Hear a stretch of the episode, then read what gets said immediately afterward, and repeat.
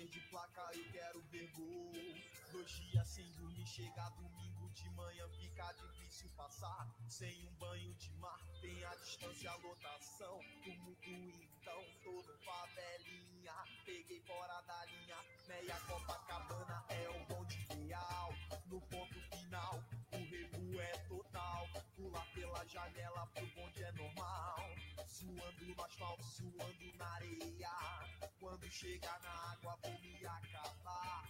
Quando chegar na água, jacaré é o que vai dar. Porque eu quero ver gol, eu quero ver gol.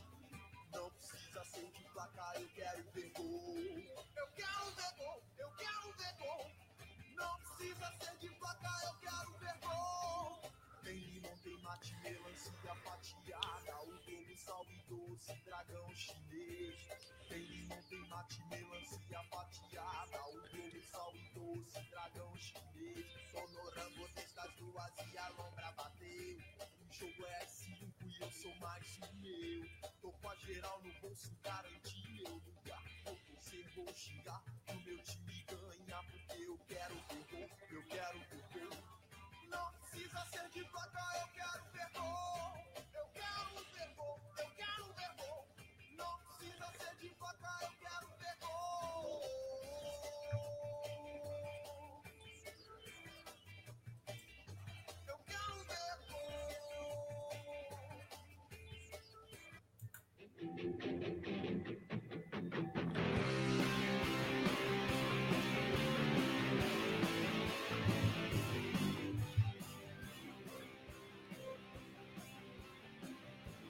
Olá a todos e todas, e aí, Rafael, tudo bem?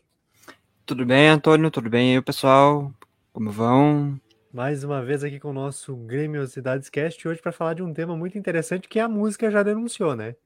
Ao som de Eu Quero Ver Gol é que começamos mais um Grêmiosidades Cast e ah, aqui no nosso programa, ao contrário do nosso time em campo, a gente está em alto astral. E para isso, Rafa, a gente vai falar de gols do Grêmio. Mas antes da gente falar de gols, eu quero saber, e aí, como é que tu tá? Como é que tu tem passado teus dias? Como é que tá sendo acompanhar esse time maravilhoso em campo? Comigo tá tudo ótimo, né? Mas agora acompanhar o time em campo é- não tá das tarefas mais fáceis, mas a gente vai relevando, né? Exatamente. E aqui, antes da gente seguir com o roteiro, quero fazer aqueles convites de sempre, né? Pessoal, seguir a gente lá no Instagram, arroba GremiosidadesCast, tem um perfil lá no Instagram, né? Na verdade, tem dois perfis no Instagram com esse nome, os dois são nossos, então pode seguir lá, que tem conteúdo nos dois. Também acompanhar a gente no nosso canal no YouTube. Em breve aí tem conteúdo no YouTube. A gente está planejando algumas coisas pro YouTube também, então procura lá Gremiosidades Oficial no YouTube que vocês vão encontrar o nosso canal. Quem sabe no futuro o podcast vai ser feito por lá. A gente está estudando uma possibilidade. Então segue a gente nas redes sociais, acompanha o nosso trabalho um pouquinho aí. Não esquece de, quando estiver ouvindo o podcast, no teu agregador de podcasts, ah, acompanha, né, dá o like no, no, no, no Cast, salva os episódios, avalia os episódios lá para a gente também poder continuar aqui semana a semana. Semana semana não, né? Mês a mês, porque faz pouco mais de um mês que lançamos um episódio e agora voltamos aqui para falar de um tema aí que tu vai fazer a introdução para nós agora, Rafa. Com certeza, né? Isso, ver- isso é mesmo, né? Então, né? Se tem gol do Grêmio, sempre tem artilharia. E hoje a gente vai mostrar, ah, mostrar não, a gente vai falar, né? Sobre os sete maiores artilheiros da história gremista. Ou seja, vai ter muito gol do Grêmio aqui pra gente ouvir hoje, né? Então, Rafa, é isso aí. Por isso que esse episódio vai ficar e vai ser em alto astral, né? Ah, eu falei aqui semanal porque eu acabei de sair de uma outra gravação que eu faço semanalmente, então eu ainda não tinha virado a chave Não completamente. virou a chave, né? Com certeza. o nosso momento aqui ele é mensal, até por conta do trabalho, de todas as outras obrigações que a gente tem, não dá para gravar toda semana, até porque demanda muita pesquisa, né, muita busca aí de informações para construir os episódios. E vale lembrar, Rafa, que esse é o nosso episódio número 9, e a gente vai falar dos artilheiros, muitos são camisas 9, certo? Só que ah, a gente está acostumado né, com essas seleções de top 5, top 10. Só que o nosso vai ser um top 7, porque Para o gremista como a gente, o 10 é o 7. É o número mágico, cabalístico do homem-gol, mas não necessariamente nossos artilheiros vestiam a 7, tá? Então, uh, nem todos que estão na lista vestiam a camisa 7, né? Então, mas a gente pegou aí os sete maiores para fazer esse programa de hoje. É isso mesmo. E para começar, a gente já vai com a posição número 7 do nosso ranking. E ele, ele é o Batazar, o artilheiro de Deus, o homem que fez o gol do primeiro título brasileiro do Grêmio e sem dúvida o mais bonito de uma final. Pois em pleno Morumbi, em 1981, ele pegou um sem pulo na meia-lua da área e mandou no ângulo do São Paulino Valdir Pérez. Uh, Baltazar Maria de Moraes Júnior nasceu em 17 de julho de 1959 e iniciou sua carreira em 1978 com 19 anos no Atlético Goianiense e na primeira temporada como titular já foi artilheiro do Goianão. Então, Rafa, é, concordo contigo quando fala que é o gol mais bonito de uma final de campeonato, apesar que nos dias de hoje a gente não tem mais finais oficiais, mas em todas as finais que eu pude ver, nunca vi um gol daquele jeito num jogo daquela importância. Então, para mim, com certeza também é o gol mais bonito de uma final de competição. Com e falando no e falando no Baltazar, no Grêmio ele chega em 1979 e fica até 1982 onde conquistou seus primeiros títulos como bicampeonato gaúcho em 79 e 80 e foi artilheiro do Campeonato Gaúcho também por dois anos seguidos, entre 80, em 1980 com 28 gols e 1981 com 20 gols. Ainda em 81 fez o gol, né, que tu contou aqui pra gente, do título brasileiro do Grêmio na final contra o São Paulo no Morumbi, após ter perdido um pênalti na partida de ida no Estádio Olímpico Monumental. Naquela ocasião, Rafael declarou o seguinte: abre aspas, Deus está reservando algo melhor para mim. Fecha aspas. Foi um dos primeiros jogadores a se declarar atleta de Cristo. E falando em atleta, atleta de Cristo, Rafa, acho que em algum momento a gente podia fazer um episódio sobre esses atletas, né? Com certeza, tem, dá um, um grande episódio, né? É, falar um pouquinho sobre essa relação de fé, de, de futebol e fé, como é que se equaciona tudo isso, né? E quem sabe a gente vai fazer um episódio sobre isso no futuro, né? Com certeza. E, falando de Baltazar novamente, pelo Grêmio foram 215 jogos com 131 gols marcados, uma média de 0,61%. Além de Atlético Goianiense e Grêmio, Baltazar também teve passagens por Palmeiras em 1982, Flamengo em 1983, Palmeiras 83 84, Botafogo 84 85, Celta de Vigo da Espanha 85 88, Atlético de Madrid também da Espanha entre 88 e 90, Porto de Portugal 91 92, o Rinis da França entre 91 e 92 e Goiás 93 94 e encerrou a carreira em 95 96 no Kyoto Sanga, do Japão. E pela seleção brasileira foram sete jogos em 1989, com três gols marcados. Uh, é uma média bem alta, né, de gols marcados ali pelo Grêmio, né? Também eu acho que isso, na época, possibilitava, né, bastante para os atletas também, né? Marcarem Cara, é essa quantidade. É outro futebol, né? Se tu pegar Sim, e olhar os lances isso. daquela época, tu vê a quantidade de espaço que tinha no campo. Né? Hoje é uma coisa inimaginável um jogador ter aquele espaço. O próprio gol do título brasileiro, se tu olhar a distância da marcação para o momento que ele domina a bola, que ele chuta, isso não existe hoje mais. Então também eu acho que isso, claro, quando o cara tinha qualidade, uh, facilitava o fato dele fazer mais gols, né? Com certeza. Até porque assistindo o jogo do Grêmio e Chapecoense, para quem vai estar, tá, claro, vendo esse, ouvindo esse podcast no futuro, uh, Grêmio Chapecoense para a Série B. Uh, três jogadores do Grêmio marcando um jogador uh, da Chapecoense, né? Então é, fica sem espaço mesmo, né, hoje em dia. Não, não tem mais esse tipo de, de situação, né? E a gente vai ouvir agora o gol do título brasileiro, em 1981, marcado por Baltazar no Morumbi.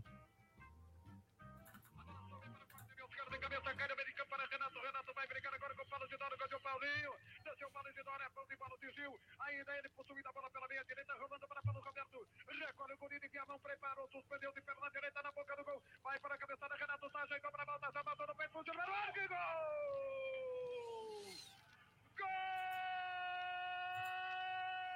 Gol do Grêmio! Baltazar Maria de Moraes Júnior! Aos 19 minutos e 50 segundos, no dia 3 de maio de 1981, Baltazar, o goleador de Deus, mata no peito e de primeira, de sem pulo, ângulo esquerdo de Valdir Pérez, estufa os cordéis da cidadela do São Paulo. O Grêmio está sendo campeão do Brasil. É a máquina tricolor que mostra a garra e a força do futebol gaúcho. E agora que bandeiras tricolores estão tremulando, tremulando, tremulando o torcedor do Brasil. Baltazar Maria de Moraes Júnior. Um para o Grêmio. É o novo campeão do Brasil. Zero para o São Paulo Futebol Clube Ganei. 90 mil de poucas São Paulinas se calaram e os olhos seguiram o cruzamento de Paulo Roberto. O toque de cabeça de Renato Sá para trás. A batida fortíssima de perna direita de Baltazar. O Valdir Pérez estava adiantado. A bola correu pela rede. O Grêmio fez um. O Grêmio é quase campeão de 81. Era preciso contar isso. Se até 20 minutos o São Paulo não fizesse gol, era muito difícil. Não contou 20. O Grêmio fez. É muito mais difícil ainda para o São Paulo. Terá que fazer três. Agora o São Paulo, para empatar, tem que fazer dois gols. E se quiser ganhar, tem que fazer no mínimo 3 a 1 É muita areia para um caminhãozinho só. Mesmo. Tá aí, Rafa, o gol do Baltazar, então, né, na narração do ainda hoje narrador Haroldo de Souza, né, e do comentarista já falecido Vianney Carlet, que na época eram da Rádio Gaúcha. Né, o Haroldo ainda está em atividade, inclusive a gente já falou sobre ele aqui num episódio anterior, quando, se vocês forem ouvir o episódio da Copa do Brasil, uma das curiosidades sobre o Haroldo é que ele narrou cinco títulos do Grêmio, né? Uh, desde a primeira conquista até a última, ele estava narrando em alguma rádio aqui do Rio Grande do Sul. Então é um ícone da narração gaúcha, né? E antes de partirmos para a sexta posição, a gente vai ouvir um trechinho de uma entrevista do Baltazar para o Luiz Carlos Reck, né, no, no programa Futebol Alegria do Povo, da Rádio Grenal, onde o Haroldo hoje é narrador, né? E ele fala sobre o gol do título brasileiro de 81. Toca aí pra gente a entrevista do Baltazar, Rafa. Vamos lá. Quantas mil vezes você já ouviu aquele gol de 1981? Olha, eu já ouvi milhares de vezes, mas eu não me canso de ouvi-lo porque, para mim, ele marcou muito a minha carreira, a minha história, a minha vida pessoal, porque, sinceramente, eu tinha, ter perdido o pênalti no jogo anterior, depois tudo o que aconteceu e ver o que Deus pôde fazer, realmente eu fico muito emocionado sempre e me alegra muito poder ver esse gol que realmente marcou minha carreira. Nesse ano, 30 anos daquela conquista, né? 81, 91, 2001, 2000. Não, 40, 40 anos. 40 anos. 40 anos, claro. O tempo ca- passa rápido, viu? É, é, bah, por isso que a gente branqueia os cabelos, tudo. Mas O meu, o meu eu não sei por que que eles estão branqueando também, viu? Os meus vão branquear um dia. É, o do Flávio também tá, tá branquinho, branquinho. Agora, 40 anos daquela conquista e a gente ainda lembra daquela frase do Baltazar, Deus está reservando algo de melhor para mim, né? E o Haroldo de Souza, quando o jogador era destacado, ele narrava o nome completo, né? Baltazar Maria de Moraes Júnior.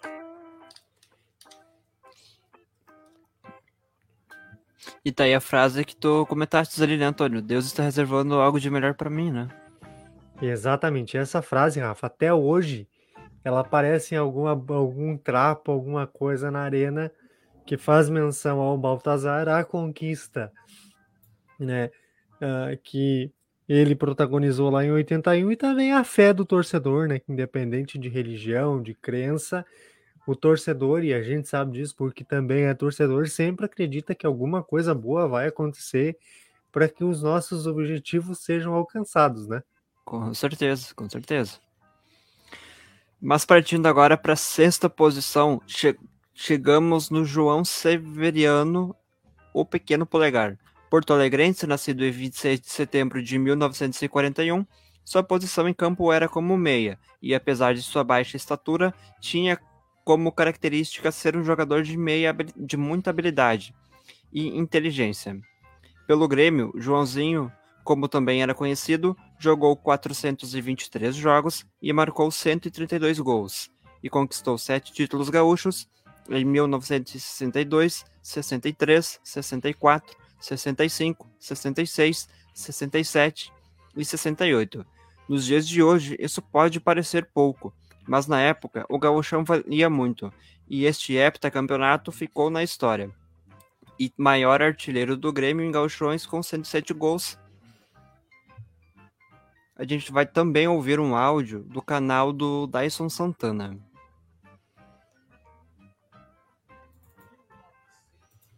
Este ano, aquele do Grêmio, campeão sul-brasileiro, no mês de março, depois daquela excursão à Europa, 15 jogos, no final do ano, o Campeonato Gaúcho, que estava quase perdido, o Grêmio reverteu, foi campeão, claro, a final foi disputada em fevereiro de 63, mas o título do Gaúcho de 62. Grêmio, então, campeão sul-brasileiro invicto, excursão à Europa, segunda excursão, 15 jogos, e super campeão gaúcho. Um dos protagonistas daquele ano, claro, e também naquele período da década de 60 do Grêmio, ele que é um dos maiores jogadores da história do Grêmio, maior goleador em campeonatos gaúchos com a camisa do Grêmio, João Severiano Joãozinho está aqui conosco, falando, vai falar dessa história maravilhosa.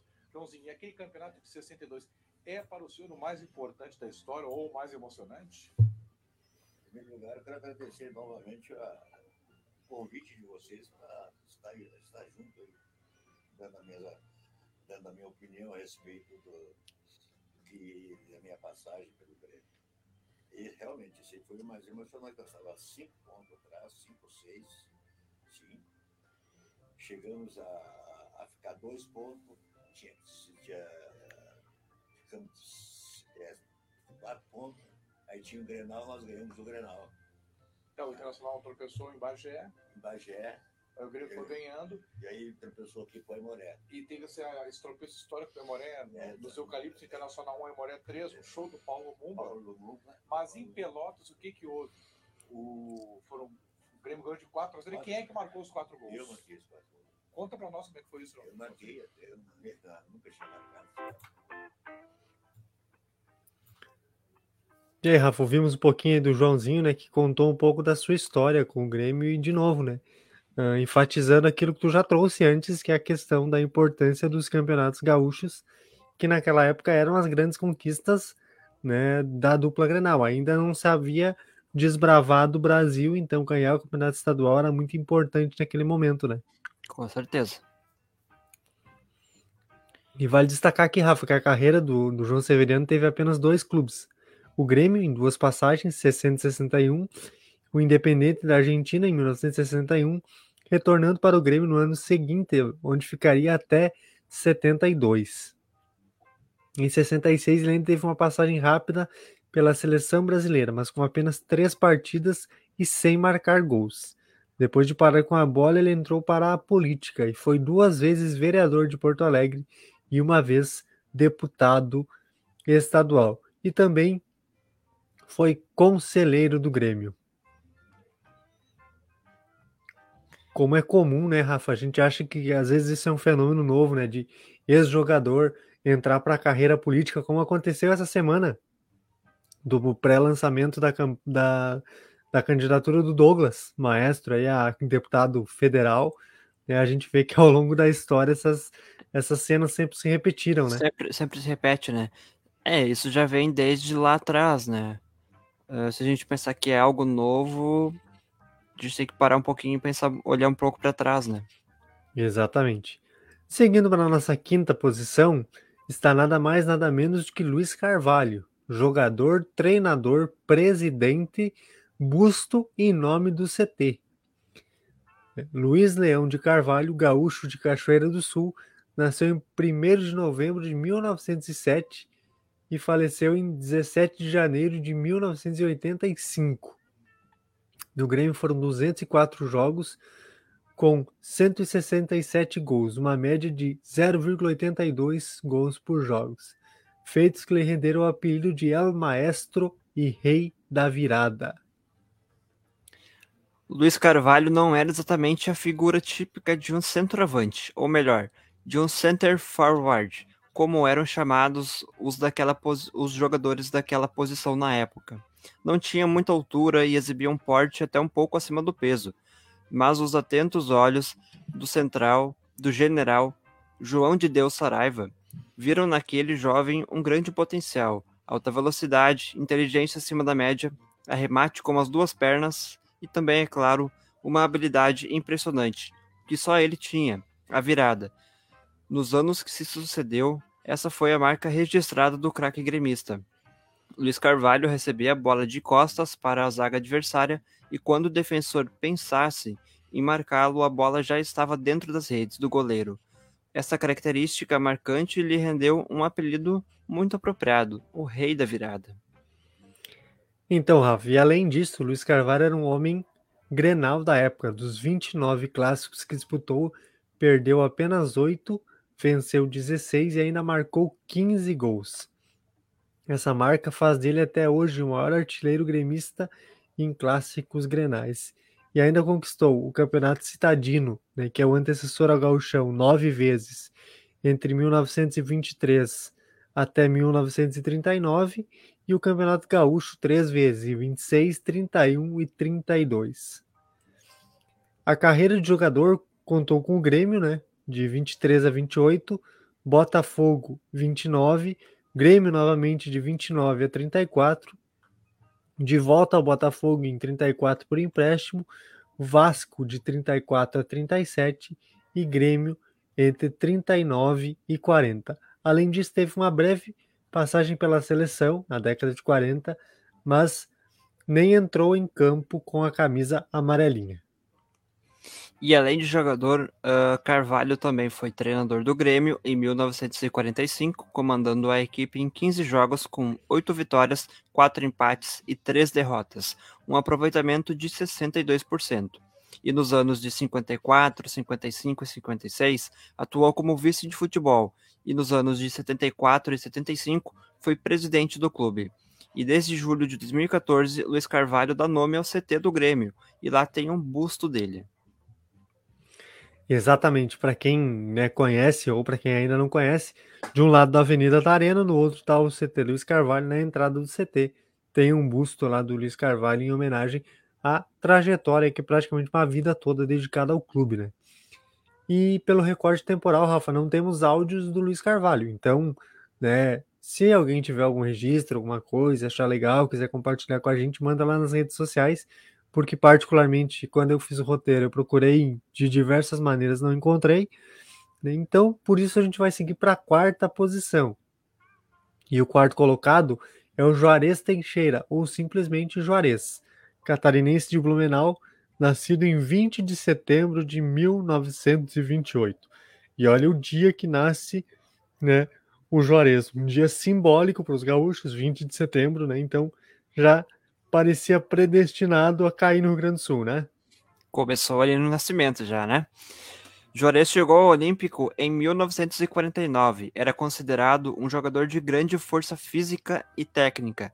Começou a jogar futebol no Esporte Clube Tecita, clube amador de Itajaí, Santa Catarina, em 1947. No ano seguinte, se profissionalizou pelo Palmeiras Esporte Clube, atual Blumenau, Blumenau Esporte Clube de sua cidade natal. E por conta da sua força física e qualidade, Juarez ganhou dois apelidos: Leão do Olímpico e Tanque. No Grêmio foram 306 jogos com 204 gols, conquistando os campeonatos Sul Brasileiro de 62, Super Campeonato Gaúcho também de 62, um penta de gauchão entre 56 e 60, além dos troféus internacionais de Atenas e Salonas na Grécia em 62. Em Grenais, foram 11 gols em 20 dois jogos com 12 vitórias e cinco empates.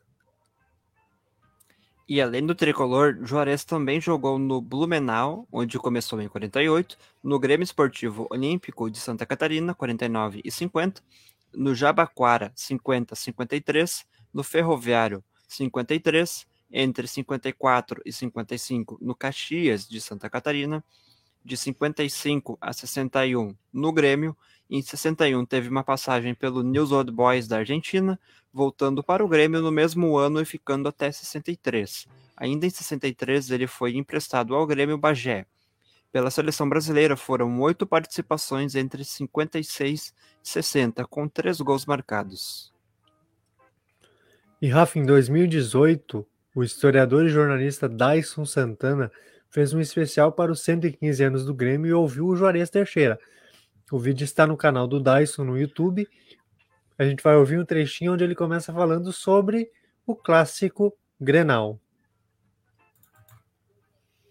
É uma responsabilidade muito grande, isso que eu falei.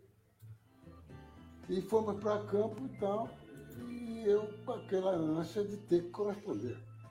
E não deu outra. Nós saímos perdendo de 1 a 0 e conseguimos virar para 2 a 1. E foi uma, uma coisa que eu jamais vou esquecer, porque eu tenho orgulho, assim, tenho uma satisfação interna de dizer que eu satisfiz aquela torcida com aquele, aquela minha atuação e que não vou esquecer jamais, porque eu via, eu vi depois, depois do clássico, depois da vitória, o que fez essa torcida de, de, de é uma, uma coisa incrível, a alegria dessa torcida. Então eu já vi também muitas alegrias de outras torcidas, mas nunca como essa, nunca como aquele momento que, que foi inesquecível para mim. Que força da torcida do Até Grêmio. hoje.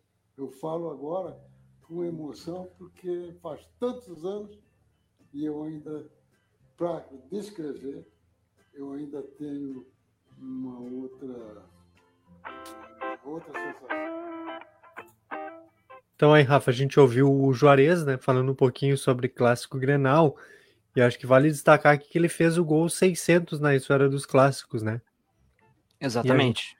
E a gente vai lembrar um pouquinho desse jogo, porque a gente se- separei aqui a ficha técnica do campeonato de 1960, que ainda era o Citadino, que depois daria origem ao Gauchão, como eu falei recentemente, né? Esse foi o Grenal de número 153, que ocorreu no dia 21 do 8 de 60, no estádio dos Eucaliptos, né, que era o estádio internacional. E o Inter foi a campo com o seguinte time: Silveira, Louro, depois daria lugar ao Ezequiel, Zangão, Osmar e Barradinhas, Kim e Vilmar, Paulo, Paulo Vecchio, Alfeu, Ivo Diogo e Deraldo. O técnico era o Teté.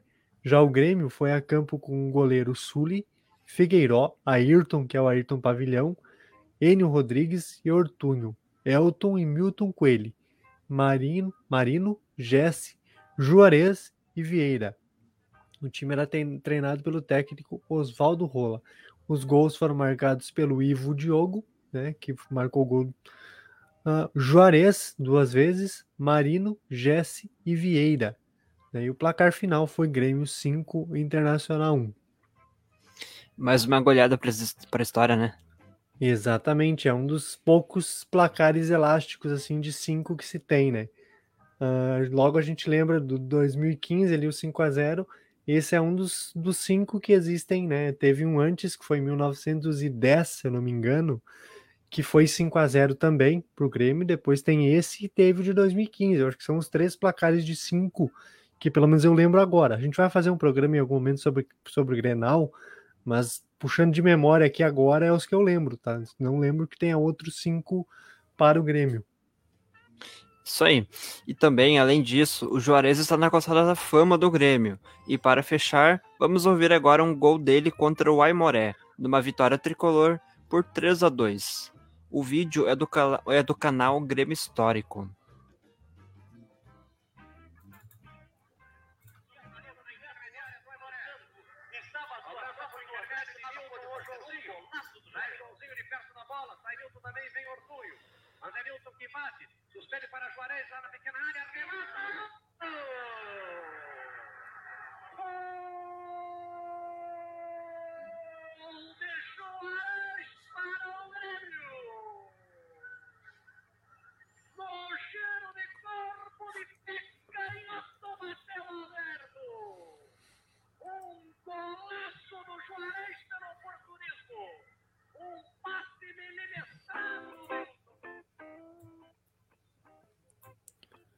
Aí então, Rafa, vimos o gol, né? Um dos, dos gols do Juarez, e vale ressaltar aqui, tu colocaste, né, que o, o vídeo é do canal Grêmio Histórico, e na descrição desse vídeo tem a seguinte legenda: Aimoré e Grêmio pelo Campeonato Gaúcho de 62, golaço do Tanque Juarez, narração de Jorge Alberto Mendes Ribeiro, e o agradecimento ao canal do Dyson. Então, uh, esses canais se retroalimentam, né? A gente acabou de falar do, do Dyson ali em cima e ele é citado embaixo novamente, então fica o, o, o, crédito dado e quem sabe no futuro o Dyson vai vir aqui trocar uma ideia com a gente, né? Por que não?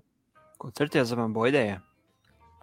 E seguindo com o nosso ranking, Rafa, o próximo né, que chegamos é no terceiro maior artilheiro da história do Grêmio. Gessi, ou Jesse para alguns, né? Uh, Gessi Lima nasceu em 24 de setembro de 1935 na cidade de Uruguaiana e nos deixou em 4 de abril de 1989 em Porto Alegre, cidade em que residia. Gessi, ou Jesse, como o Antônio comentou, também ficou conhecido como craque paradoxal. O atacante jogou 302 partidas pelo Grêmio, marcando 214 gols. Gessi começou a carreira nos juvenis do Uruguaiana em 1951 e em 54 já era titular da ponta de lança do Uruguaiana. O Grêmio o contratou em 55 e em 56 Gessi já era titular da camisa 8, quando passou a acumular títulos. No time foram 11 campeonatos conquistados entre 56 e 62, entre eles o pentacampeonato metropo... met... entre eles o pentacampeonato metropolitano, olha só que difícil de falar, né? de 56 a 60, o pentacampeonato gaúcho de 56 a 60 também, e o campeonato sul-brasileiro em 62. Em 1960, foi convocado para a seleção brasileira, que disputou o terceiro campeonato pan-americano na Costa Rica, de onde voltou com um vice-campeonato. Então, Rafa, muitas conquistas do, do GC, contemporâneo do Juarez, inclusive a gente falou ali na, na escalação anterior, o GC e o Juarez jogavam no mesmo time, então eles são contemporâneos em algumas conquistas. Mas um dos grandes feitos da trajetória do GC no Grêmio está na a marcação de gols, em especial na noite de 25 de fevereiro de 1959, quando, em pleno estádio de La Bombonera, marcou os quatro gols da vitória do Grêmio sobre o Boca Juniors da Argentina. O resultado final, Rafa, foi 4 a 1 para o Grêmio.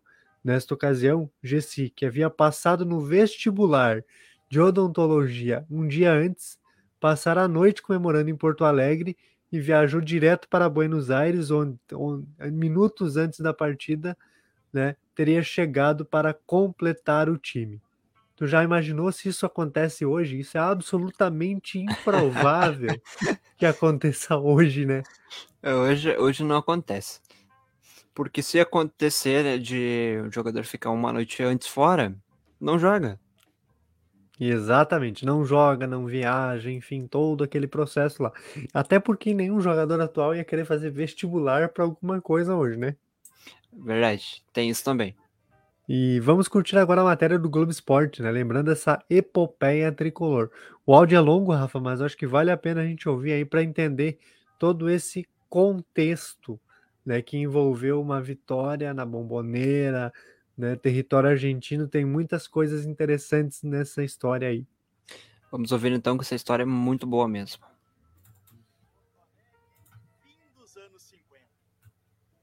Futebol, o Grêmio iniciava uma campanha de conquistas do Campeonato Gaúcho.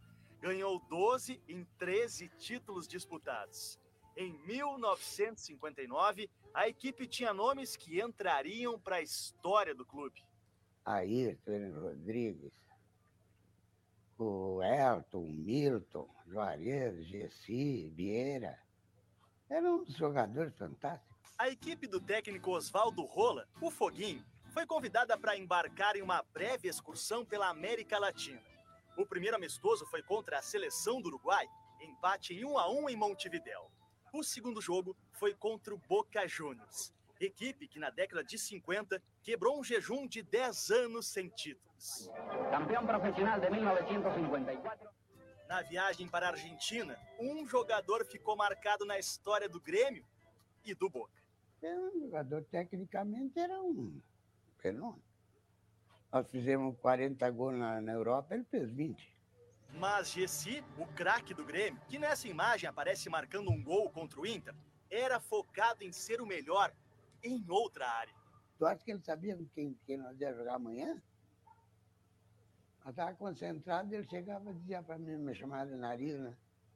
Ô nariz, com quem é que nós jogamos amanhã? Que daqui um pouco meio um chato me entrevistar aqui. Para ele, o futebol era um meio de, de vida para é, conseguir estudar. Estava estudando para entrar na, em odontologia, né? Já tinha feito um vestibular, não tinha passado. Na Universidade Federal do Rio Grande do Sul, em Porto Alegre, o estudante Gessi, com 23 anos, ia fazer um novo vestibular. A data era um dia antes da partida contra o Boca na Bomboneira. O Gessi conseguiu autorização da direção para voltar para fazer o vestibular, né? Ele era um cara boêmio, era um cara que fumava muito, tomava muita cerveja. À tardinha, seis horas, saiu o resultado quando deu que ele passou. Aí começou a festa dele. e ele saiu do, do bar, do restaurante onde estavam, da, da folia, e foi direto para o avião.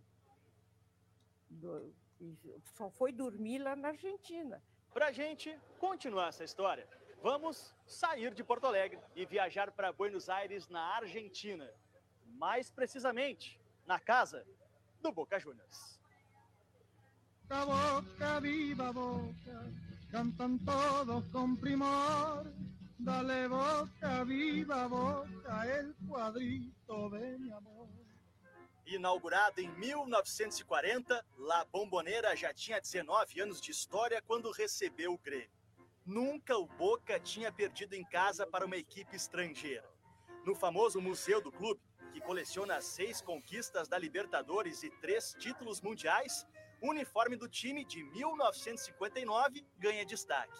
O técnico era Manuel Moreno e o grande nome da equipe era Antônio Ratim, que jogava na seleção da Argentina.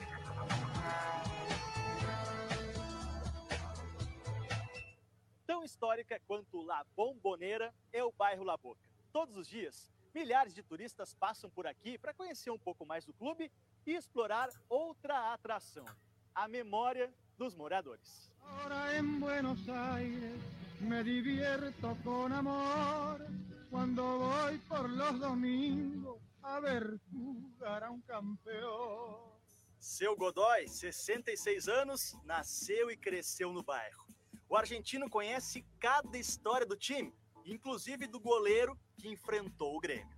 E Bussimessi era arqueiro. Bussimessi era goleiro e cantor. Ele tinha uma música que dizia: Dale boca, viva boca, el cuadrito de mi amor. Dale boca, viva boca, el cuadrito de mi amor. de mi amor. Contra o time de Gessi, Mussinesi não teve motivos para cantar, porque a grande noitada do jogador do Grêmio foi na Argentina. E ele chegou em Buenos Aires ainda mostrando tá, que ainda tinha álcool no corpo. Estava duro de cansado e passou a noite bebida. Então, o Ari Delgado, que foi um dos presidentes do Grêmio, é, sabendo do, que, o, que, o, Foguinho não ia gostar nada dessa história, é, separou ele e conseguiu esconder do Foguinho até a hora do jogo. Né? Recuperado da ressaca, Gessi fez os quatro gols da vitória do Grêmio. O primeiro recebeu um passe de Juarez e chutou no canto direito. No segundo, de novo na frente da área, recebeu a bola de Milton e marcou. O terceiro, o oportunista Gessi, pegou o rebote do goleiro. Para fechar a goleada, ele aproveitou o cruzamento do Vieira. Foi a primeira vitória de um time fora da Argentina na La Bombonera. Gessi foi o primeiro jogador a marcar quatro gols na casa do Boca Juniors. Foi muito expressivo, né? Tanto para nós gaúchos quanto para os próprios argentinos, né?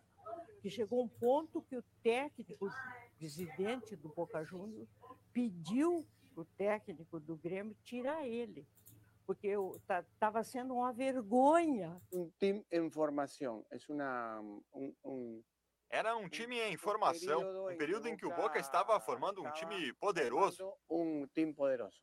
Gessi morreu cedo, aos 53 anos de idade. Com 214 gols, é o terceiro maior artilheiro da história do clube. Se formou dentista e abriu um consultório. Inclusive, tratou um dente meu que ele quebrou quando guri. Ele me atirou uma pedra e quebrou um dente meu acredita que depois de 20 anos ele consertou meu dente? Mas com certeza, nenhum tratamento dentário nos pacientes foi tão épico como a vitória na Bombonera. Então, Rafa, essa reportagem, um abraço pro Léo Miller, né? Um repórter da RBS TV, um cara muito gente boa que nós tivemos o prazer de conhecer e trocar umas ideias já com ele, então um abraço especial para ele aí. E que história, né, Rafa? É, todos os ingredientes que, de coisas que jamais aconteceriam nos dias de hoje. E é isso que faz esses momentos serem tão épicos, tão históricos, tão importantes, né, para serem lembrados, né? Com certeza. Imagina se tivessem pego ele, no caso, antes ali, não tivesse escondido e tal, até antes do jogo não teria marcado três gols.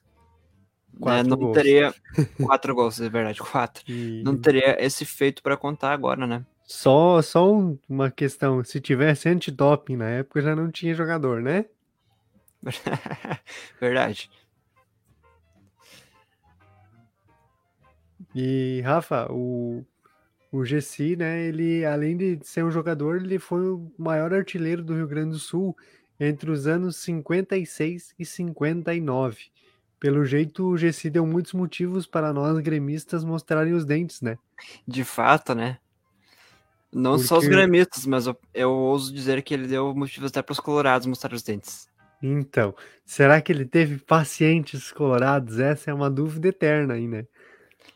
É, aí a gente vai ficar sem saber, né? Porque complica agora, né? Então, Além de goleador, né? Para quem não pegou a deixa, o homem era dentista. Né? E para e a gente fechar aqui, vamos ouvir um outro áudio do canal Grêmio Histórico, onde conta-se um gol em Grenal que Jesse, que Jesse se pendura no travessão colorado após marcar o gol. A gente fica devendo aqui o nome do narrador e do repórter, porque uh, não tem na descrição do vídeo que a gente pegou, foi o único vídeo que a gente achou, e eu procurei, detalhes daquele jogo também não achei e pela memória auditiva também não consegui identificar. Então fica aqui a, a dívida disso, dessas informações. Se alguém souber e quiser nos enviar, sinta-se à vontade para entrar em contato, né? Verdade, vamos lá então. Vai levando o Juarez, recolheu, abriu, vai à linha de fundo, tem a marcação de Ezequiel, dança na frente dele, invade a área, prepara o chute, atira cruzado, gol de Gessi para o Grêmio.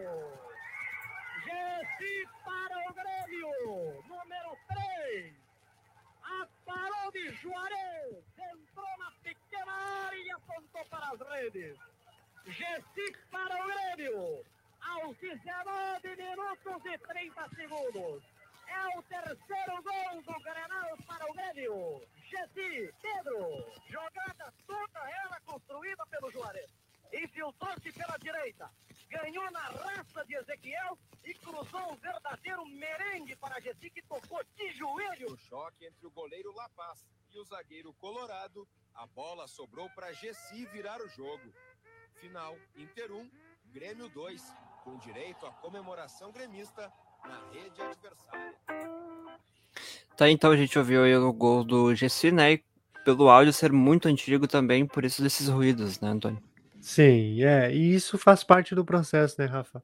Uh, claro que a gente tenta tomar todos os cuidados, eu sei que tu trabalha bastante esses áudios para que a gente entregue a melhor experiência possível, mas também faz parte do, do processo entender o, o momento que se via na época, a tecnologia que se tinha na época é o melhor que se tem. A gente vai ter outros episódios aqui que a gente vai trazer alguns áudios também com alguns problemas de som mesmo, mas é a tentativa de colocar o momento mais fiel possível do que se vivia, né? Com certeza. E como a gente aqui fala, falamos de história, né? História do Grêmio, a gente vai sempre trazer uh, para contextualizar mesmo, né? Áudios assim, bastante. Mas enfim, faz parte, né? E tu sabe, cara, eu tava pensando uma coisa aqui agora enquanto a gente escutava a reportagem do GC. Tu ficou, tu prestou atenção na musiquinha aquela Dali Boca, Dali Boca? Eu ouvi o vídeo de fundo. Uh, tu não, não te lembra uma música que a torcida do Grêmio canta também, que eu achei bem parecida? Uh, nos dias de jogos, assim, principalmente aquele Dali Grêmio, sabe? Achei muito parecida uhum. com essa uhum. música do Boca. Não sei se não é uma adaptação, assim, porque isso é outra coisa provavelmente, comum. Provavelmente é. uma adaptação. Uh, eu tava ouvi, ouvindo, não, eu tava vendo, assistindo um, um jogo nesse final de semana não lembro de quem que era, mas que tem um canto igual o Grêmio tem, agora não vou lembrar qual que é exatamente, mas é o mesmo, a melodia é a mesma, eu só muda, claro, a letra, acho que é o Corinthians ainda, acho que era um jogo Palmeiras e Inter, eu assisti esse jogo domingo e eles Palmeiras, cantaram a música. Palmeiras e Inter, isso, exato, exato, exatamente. Eles cantam uma música que é exatamente a mesma música que a torcida do Grêmio canta, claro, adaptada ao Palmeiras. Exatamente. Eu, eu também não lembro a música agora aqui, porque eu tô com esse áudio do, do Boca na minha cabeça, mas eu sempre que escuto a torcida do Palmeiras cantar aquela música, eu lembro do Grêmio. Exatamente. Até se não prestar atenção na letra, é a torcida do Grêmio, pelo menos para mim, né? Ver a memória auditiva assim, a torcida do Grêmio cantando. Hum, exatamente. Mas enfim, agora a gente chegou ao segundo nome da nossa lista: Tarciso Flecha Negra, ou José Tarcísio de Souza, nascido em 15 de setembro de 1951 na cidade de São Geraldo, em Minas Gerais. A curiosidade aqui é o dia do nascimento, pois também em 15 de setembro, mas de 1903, o Grêmio nascia. Tarciso nos deixou em 5 de dezembro de 2018, aos 67 anos. Então, Rafa, falar do Tarcísio é muito complexo. O Tarcísio ele merece um programa só dele. A gente vai ter esse programa só do Tarcísio, porque a gente vai lançar agora. Vai começar a lançar uma série de jogadores né, que vestiram a camisa do Grêmio. E a gente vai começar com um cara muito especial. Eu acho que no finalzinho aqui a gente vai contar quem é. Mas o Tarcísio ele merece um programa só dele, porque pela importância que ele tem. Né? Inclusive, eu até mandei ele no nosso grupinho de WhatsApp que se criou um movimento para que o Tarciso fosse uh, colocado como figura de mascote do Grêmio, por toda a representatividade que ele tem, por ser um homem negro, né, por ter toda essa história né, e esse engajamento que o Grêmio tem tido na luta contra racismo e outros preconceitos. Então se ventilou a ideia que o Tarciso fosse ou substituto ao mascote do Grêmio, que é o mosqueteiro, ou um mascote complementar, que eu acho que era a melhor alternativa. Acho que poderia ter dois mascotes, né? Então poderia. tem esse movimento, mas eu acho que ficou mesmo na, na, na, esfera de redes sociais. E como eu já defendi em outros momentos, que conversei contigo, em outros lugares que também falei, eu acho que o Tarcísio merecia e merece uma estátua na arena. Pela, por tudo que ele representou, né? Exatamente. E se eu fosse dirigente do Grêmio, o que, que eu faria? Eu faria aquela esplanada da arena ali, todo aquele espaço vazio, na esplanada das estátuas. Uhum. Aí tem a estátua do Renato, poderia ter a estátua do Tarciso, poderia ter a estátua do Darley, poderia ter uma estátua do próprio Luiz Carvalho, que tem um busto no CT, mas poderia fazer uma estátua dele na frente da arena e pegar e ocupar todo aquele espaço ao redor do estádio com estátuas de jogadores. Poderia, só que eu acho que é muito difícil de acontecer, porque olha o tempo que levou aquela estátua do Renato, uh, desde o planejamento lá, ah, que vai sair estátua Renato, se falava tanto, se falava tanto e nunca saía nada. E... É, mas Eu acho que a questão ali não é nem o tempo, porque não, não tem uma necessidade de ser rápido, entendeu? Ah, se levar um ano, dois não- anos, não tem problema. Sim, eu não digo pelo tempo de fazer estátua, ah, vai levar dois anos, três anos, mas ah, vamos pensar em, em colocar estátuas ali na esplanada. Tá, vamos, ah, pensamos ali, vamos, vamos colocar, só que fica nisso, não sai. Pelo menos eu acho que poderia sim também, claro. Mas é difícil, né? Não sei. É, tem que aprovar no conselho, tem que ver verbo, enfim, é toda aquela burocracia que acaba atrasando muitos processos que seriam, né, de reconhecimento, de muitas coisas boas Com para memória, né? Com certeza. Mas voltando a falar do Tarcísio, Rafa, no futebol, Tarcísio começou sua carreira no América do Rio de Janeiro no final dos anos 60, como centroavante, em 1 de novembro de 1972, em uma partida contra o Internacional. Com a camisa do time carioca, ele marcou o gol e começou a chamar a atenção da direção gremista. Naquela época, o Grêmio olhava para quem fazia gol no Inter porque os caras eram bons. Hoje a gente só olha para quem faz gol no Inter. A gente tem cara no time atual porque, porque teve um lampejo contra o Inter e foi contratado, né? Mas enfim, isso aí é para outro dia. Já ah, em 29 de novembro de de 1972, ele disputa uma partida contra o Grêmio e ali ficou ah, definitivamente ah, declarado o interesse do Grêmio trazê-lo para defender as cores do tricolor em Porto Alegre. O Tarcísio já começou por ali também, começou fazendo gol no Inter, jogando por outro time, né? E aqui foi que alavancou, né? No Grêmio ele chegou em 73 como ponta direita, mas também atuou na esquerda. No tricolor foram 723 jogos com 226 gols. A grande atuação no histórico do, foi o Gauchão de 77, que levou para a seleção brasileira, onde esteve entre os anos de 78 a 80 com oito jogos e um gol. Ainda pelo Grêmio, foi campeão brasileiro de 81 e da América e do mundo em 83. E agora também a gente vai ouvir os gols do Flecha Negra em um áudio de dois minutos da TV Bandeirantes com vários gols dele.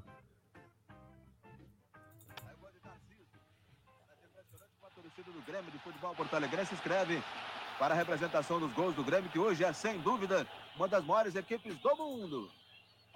Ó, mais um gol do Tarcísio aí no jogo do Bahia com o Grêmio. Um tiro forte do Tarcísio para descer do Parminá pelado, o arqueiro baiano.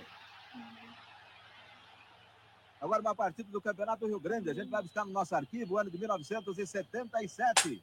O Grêmio tacou 4 a 0 no Cruzeiro. Cai a marca do artilheiro Tarcísio. Grêmio jogando de branco. Fechando, é claro, a gente tinha que mostrar um gol do Tarcísio contra o Internacional, o tradicional Grenal. Estamos atendendo ao Luiz César Pampa. Grande gol do Internacional de 4 a 0. Gol de Tarcísio, ano de 1977. Agora o Bolívar ganhou do Zé Maria, do Russo, cruzou, Cláudio afasta mal. Goleiro Sérgio Valentim tirou de soco. E depois da confusão, você viu, o Tadeu Ritt cabeceou e o Tarciso marcou no canto esquerdo da meta de Sérgio Valentim, que vive hoje em São José dos Campos, no Vale do Paraíba. Daí o Tarciso, reação do Grêmio. Vamos ver de novo. 2 a 1 para o time do Corinthians no Morumbi em 1975. O zagueiro central do Corinthians era o Darcy. Daí o Tarciso, mas tem mais amigos. O Tadeu Ritt bateu falta com violência. O Sérgio soltou e Tarciso fez. Morumbi, novembro de 75. Corinthians 3, Grêmio 2. O 9 do Corinthians era o César Maluco e ali está o Neca, que viria para o Corinthians. Em Porto Alegre, o Grêmio fez 1 a 0 no Corinthians. Dirceu cruza, Tarcísio cabeceia. Solitinho só olha. Grêmio 1, Corinthians 0. O alívio final só veio no segundo tempo. Centro de Aldair, cabeçada de Tarcísio. Goleiro Gelson falhou. Grêmio 2, Vitória 0. E para fechar o placar, o Paulo Isidoro recebeu na direita, o Vladimir o acompanhou, a bola sobrou para Tarciso, que fintou o lateral e chutou. Na primeira, o César até que defendeu, mas na segunda a bola entrou. Dia 11 de abril de 82, Olímpico, Grêmio 3, Corinthians 1. Olha o Tarciso, pobre César, Tarciso, que tem cara de boxer. 3 a 1 Grêmio. Tá, então, né, Rafa? Áudios de que provavelmente, eu não vou lembrar agora que faz tempo que eu fiz esse roteiro, mas do programa que faz falta na TV brasileira hoje, que é Gol, o grande momento do futebol, que foi sempre né, capitaneado aí pelo Milton Neves, que tem uma memória de dar inveja né, e um acervo de, de conteúdo magnífico sobre futebol brasileiro, né? Com certeza. E tu ia falar alguma coisa? É, é, só iria complementar mesmo sobre o Tarciso. Então manda ver. É, por, por falar em Tarciso, né? Falar em gols. Mas tu sabe, Antônio, por que, que é flecha negra? Sei, na verdade eu sei. Mas antes de tu me contar essa história aí, eu quero te lembrar que ele permaneceria no Grêmio até 85, né? Quando então foi vendido para o Goiás, conquistando o Campeonato Goiano naquele mesmo ano. Em 87 ele se transferiu para o Cerro Portenho, onde venceria o Campeonato Paraguaio. Em 89 retorna para o Brasil a jogar no Coritiba e ainda atuou pelo Goiânia e São José, onde encerrou a carreira em 1990. Mas faz o seguinte, termina de contar a história aí sobre o apelido Flecha Negra. Exatamente, eu tava me apressando aqui já, né? Por que, que é Flecha Negra, né? Porque, porque quem deu o apelido para ele foi o narrador Haroldo de Souza, por conta da velocidade do Tarciso que ele ganhou esse apelido aí, né? Tu acha que foi justo? Cara, eu acho justo, né? Eu acho que é reconhecer, só que trazendo para a realidade de hoje, será que se desse um apelido assim, não teria uma conotação racista, alguma coisa do tipo? Hoje teria.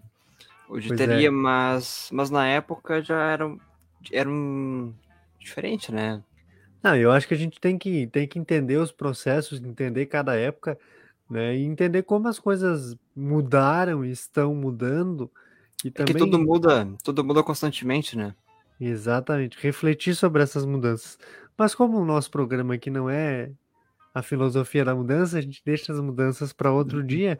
E agora eu Exatamente. te convido para a gente ouvir aí o momento do batismo, então.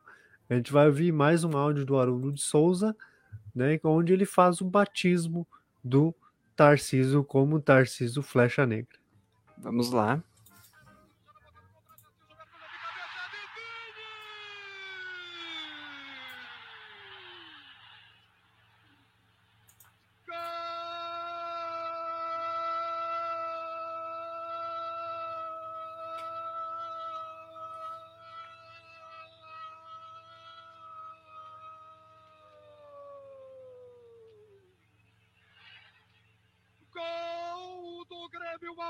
10 minutos da etapa complementar. José Tarciso de Souza, o Flecha Negra, sacramenta a classificação da máquina tricolor. O Grêmio passa para a quarta etapa do Campeonato Brasileiro. Tarciso Flecha Negra, aos três minutos de cabeça, estufa os cordéis da Cidadela do Gelson. E agora, Tchê! Bandeiras tricolores estão tremulando, tremulando, tremulando, torcedor do Brasil. Lá no placar, bonito Tarciso. Dois para o Grêmio, zero para o Vitória. Tá, então, ouvimos a narração de Haroldo de Souza, que para mim é uma das narrações mais bonitas do futebol brasileiro, Rafa. Eu até te, iria comentar isso também contigo. Por toda a construção que ele faz, né? Ah, do gol, o pró- o próprio grito de gol ser o adivinhe, né? Então, ah, é uma, uma marca interessante que ele tem e que ele conserva até hoje. Inclusive, eu tô pensando seriamente em entrevistar o Haroldo num outro espaço que eu tenho de, de entrevistas para entender um pouco mais esse processo. Quero ver se ele topa conversar comigo. né? Já tentei outras É vezes e não válido. consegui. Então, se alguém aí tiver o contato do Haroldo Souza, for amigo dele aí, diz para ele conversar comigo, né? Eu sou um cara legal, assim, eu sou, sou- posso ter cara meio feio, mas eu sou, eu tenho um coração bom, então. E como tu vinha falando, Rafa, o Tarciso era sinônimo de gol, né? Agora a gente vai ouvir mais um, né? Pela semifinal do Brasileirão de 81, na vitória de 3 a 2 do Grêmio sobre a Ponte Preta no estádio Moisés Lucarelli, em Campinas. O último tento dos gaúchos foi marcado pelo Flecha Negra. Relato de novo do Haroldo de Souza, Darcy Filho e Rui Carlos Osterman, além do Raul Moreal. Solta aí pra gente.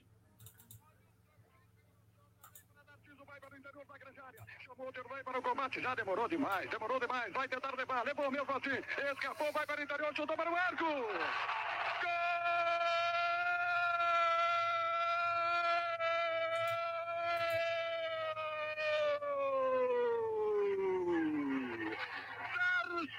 Tarciso Flecha Negra! Tarciso Flecha Negra! O tiro de misericórdia! Aos 20 minutos da etapa complementar! Depois de uma bola praticamente perdida, recuperou aí de perna esquerda, toca batendo o Carlos, estupa os cordéis da cidadela da Ponte Preta! E agora, tchê, as bandeiras tricolores toda vez estão tremulando, tremulando, tremulando, torcedor do Brasil! Torcedor! Domingo no Olímpico Monumental! É o Grêmio pintando o campeão do Brasil de 81.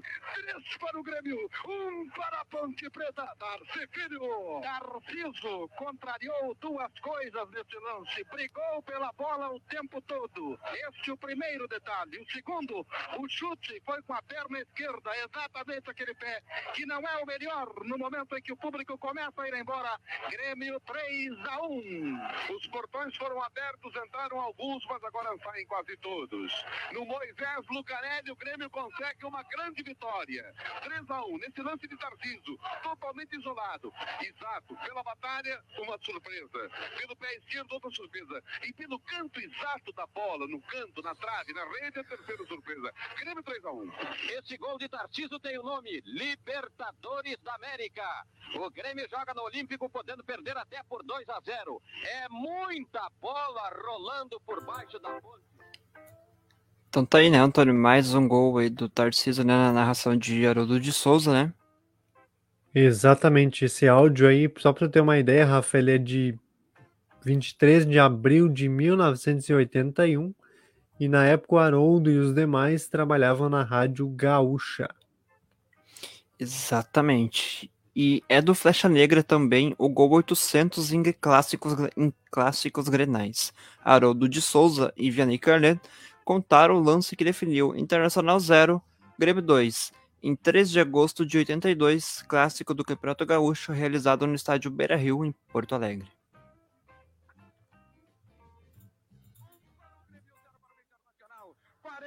minutos e meio. Arranca outra vez a máquina tricolor com a bola lançada para o Daír, levando um. No ping-pong, tentou o lançamento na direita para o Isidoro. Recebeu o Isidoro, Edmar está impedimento, não está mais. Bola lançada para o Daír, vai cruzar, cruzou, rasteiro na entrada da área, encheu o pé Tarciso.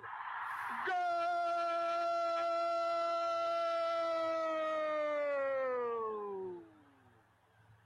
Gol do Grêmio! 44 minutos da etapa inicial. Pé direito de José Tarciso de Souza. O Flecha Negra não perdoa. Toca no canto esquerdo de Benítez. E estufa os cordéis da cidadela do Internacional. A rede ainda está balançando, balançando. E agora, Edir, bandeiras tricolores estão tremulando, tremulando, tremulando torcedor do Brasil. Dois para o Grêmio, zero para o Internacional, Vianney. Três jogadores do Grêmio baratinaram completamente a defesa do Internacional. O Odair que veio pelo meio, Paulo Isidoro que foi para a ponta e o Tarciso ficou descontrolada a defesa do Inter. O cruzamento para trás e o Tarciso, livre de marcação, mata o Inter no final do primeiro tempo, 2 a 0. Então tá aí, né, Rafa? Mais um áudio que a gente ouviu da Rádio Gaúcha, né? Onde o, o Haroldo conta aí pra nós a história desse clássico Grenal e do gol 800 em Grenais, né? E mais uma vez a história. E mais uma vez a história se repete, porque depois que parou de jogar novamente, o atleta vai para a política. E o Tarcísio entrou para a política, foi eleito vereador de Porto Alegre pelo PDT e foi reeleito em 2012 e 2016. E nesse meio tempo é que a gente entra na história, Rafa. Pois em 2014, tu, eu e a Bruna entrevistamos o Tarciso. Foi no nosso programa na universidade chamado Bate Bola Fevale. E aqui fazendo um recorte particular, para mim é um motivo de orgulho ter entrevistado o Tarciso, né?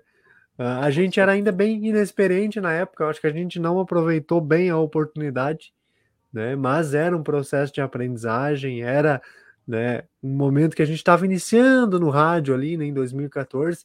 Então, a entrevista não foi aquela coisa incrível, mas eu tenho orgulho de ter feito esse trabalho junto contigo e com a Bruna, Com certeza. né? Por tudo que a gente construiu, por tudo que a gente aprendeu naquele período e por ter entrevistado um cara que foi um grande atleta, um grande cidadão e que fez trabalhos muito importantes, né, visando o, visando o esporte e a inclusão social em Porto Alegre. né? Exatamente. Então vamos ouvir um pouquinho aí do, do Tarcísio? Separou um pedacinho para a gente ouvir? Vamos lá, vamos ouvir então. Tarcísio, mais conhecido como Flecha Negra. Olá, Tarcísio, meu nome é Antônio. Como vereador, o senhor sempre, sempre lutou por causas espor- esportivas. Esse é o caminho para formar bons cidadãos? Boa noite.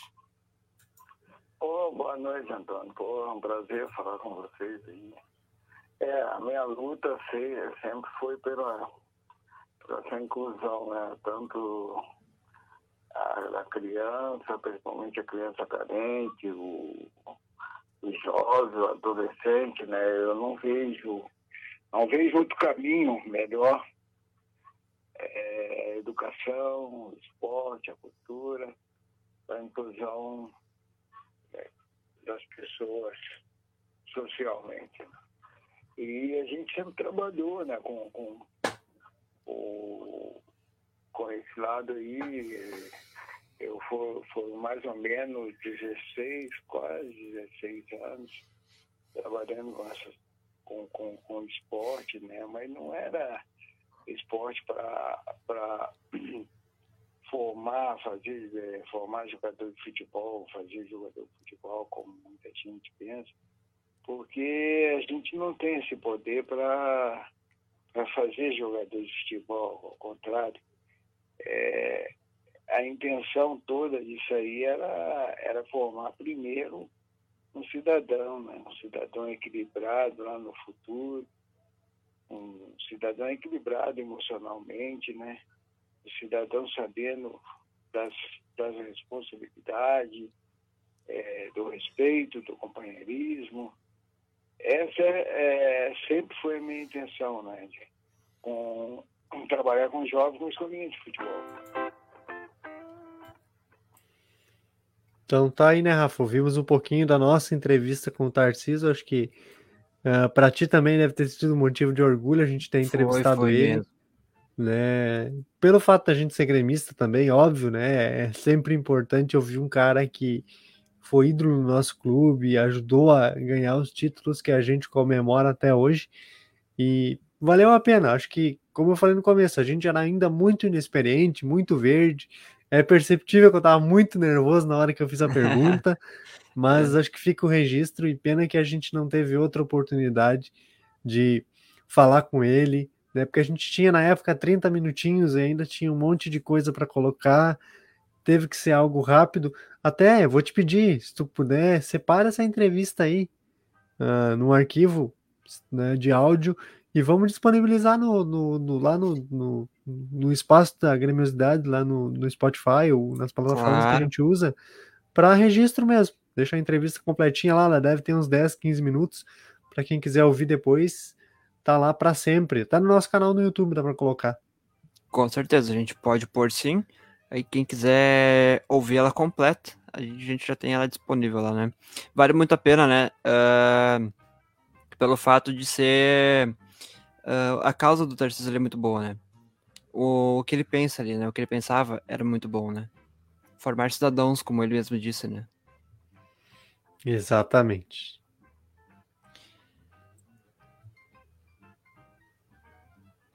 E agora ah, a gente vai também né, continuar ali falando, né, para finalizar sobre o Tarciso.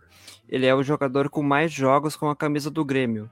Ele teve 721 jogos, mas ele nos deixou em 5 de dezembro de 2018. E para fechar, vamos ouvir a homenagem da Grêmio TV no dia em que ele faleceu.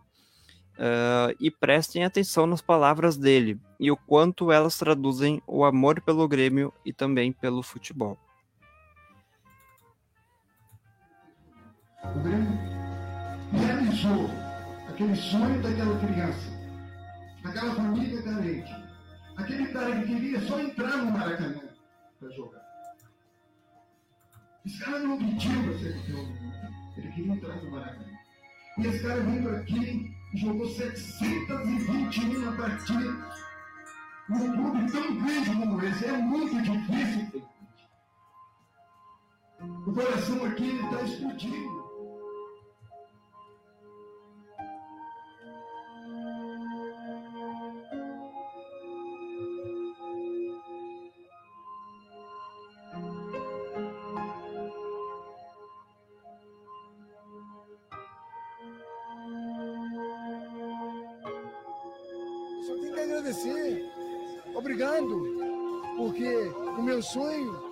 Naquela época era o Maracanã.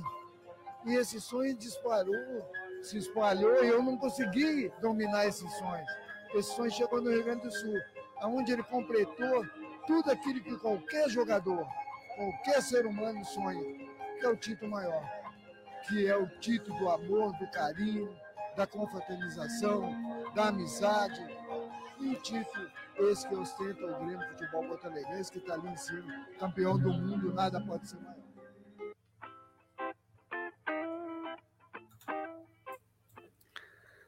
É interessante a gente ouvir esses áudios, né, Rafa? Porque tu começa a pensar no, no futebol de hoje, né? Primeiro Uhum. que o, o jovem jogador atual ele quer jogar na Europa.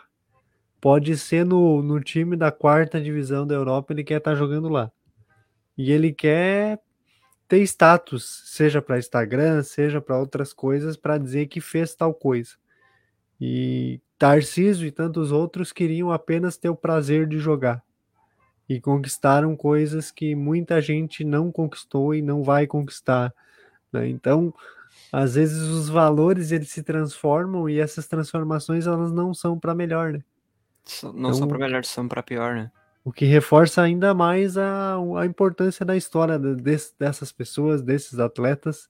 Né? E o que eu disse alguns minutos atrás, essas pessoas precisam virar estátuas. E tem um texto meu que ainda não foi publicado, eu acho que eu vou publicar esse ano ainda. Eu faço um texto sobre ah, transformar ídolos em estátuas. E aí tem uma coisa falando de Grêmio de novo, que o Grêmio fez, que é muito importante, que é fazer uma estátua para um atleta que está vivo, que foi o caso do Renato. Exatamente. Essas homenagens, elas têm que ser feitas em vida.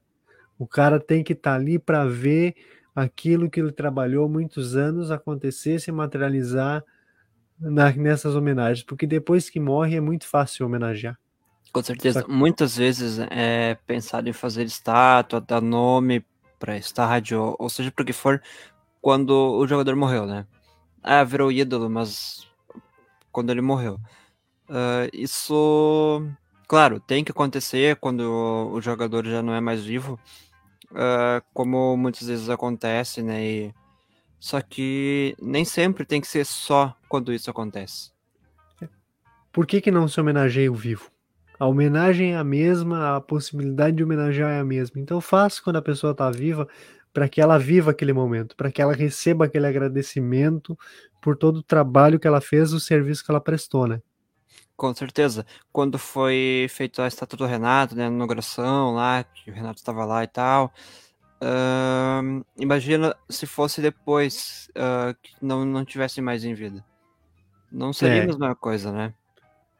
Não, não, e acho que foi um acerto muito grande fazer para ele naquele momento, né? Porque estava aqui, estava conquistando, estava fazendo um trabalho muito Isso. bom.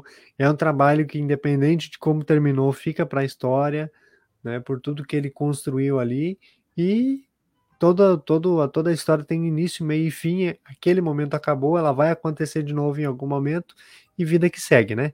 Exatamente. E por falar em vida que segue, Rafa, a gente chega ao nosso número 1, o maior artilheiro da história do Grêmio.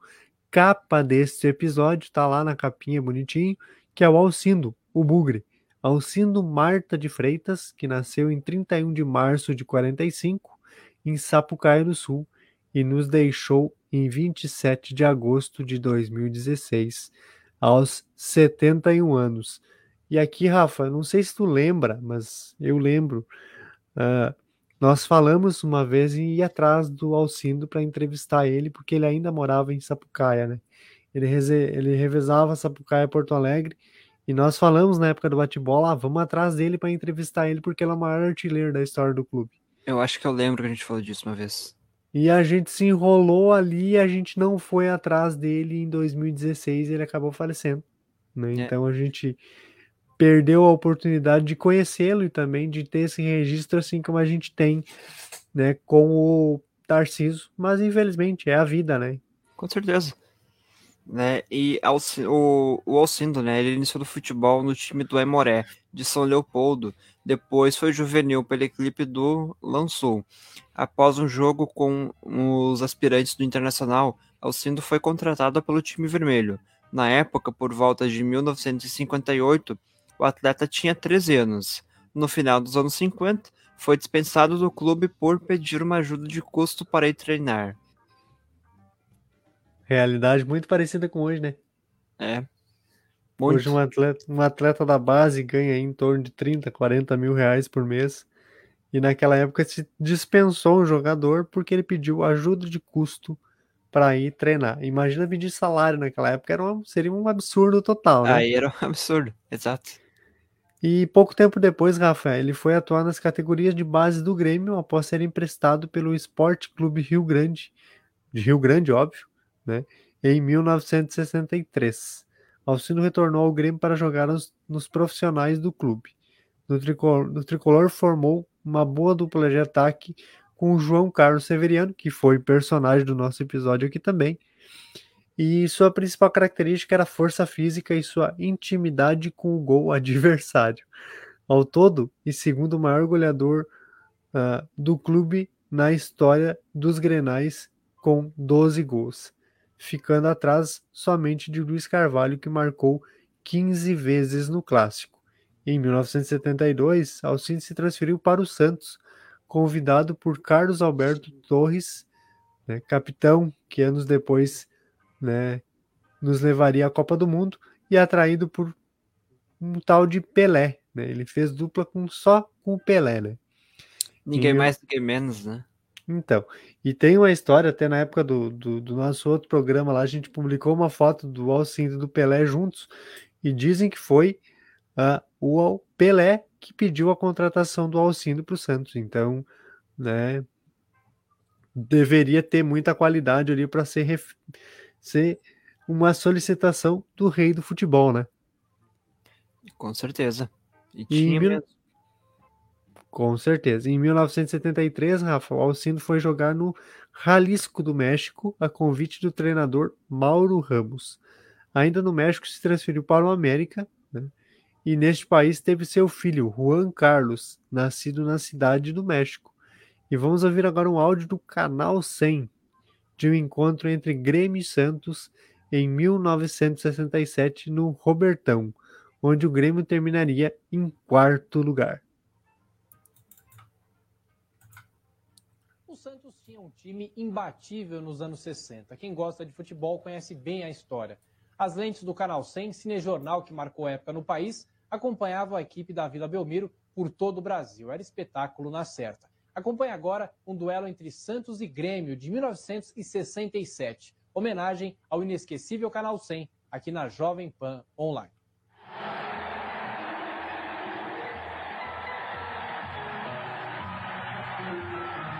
Alcindo continua sendo o craque número um do Rio Grande do Sul, mas a atração maior é ainda o Rei Pelé.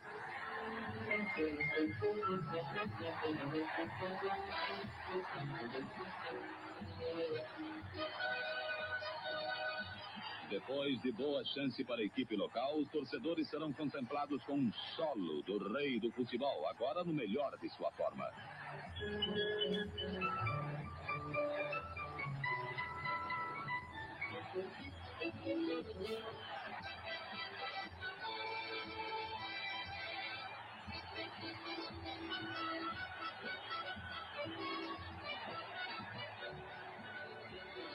E em seguida, quase o gol do Grêmio.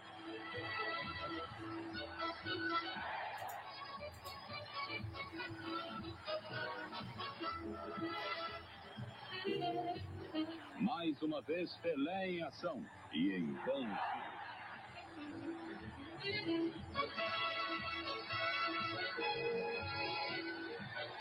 0 a 0 na primeira etapa. Partida difícil, muito corrida e igual para os dois lados.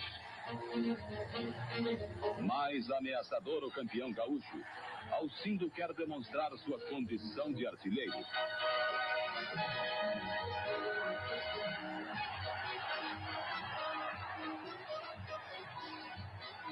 Os Santistas insistem e esse lance resultará numa falta perigosa que Pelé vai aproveitar com êxito.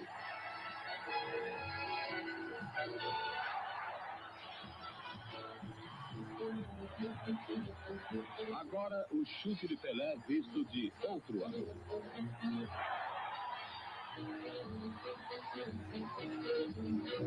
Um a 0 para os paulistas. A equipe do Grêmio iria se desdobrar tentando o empate.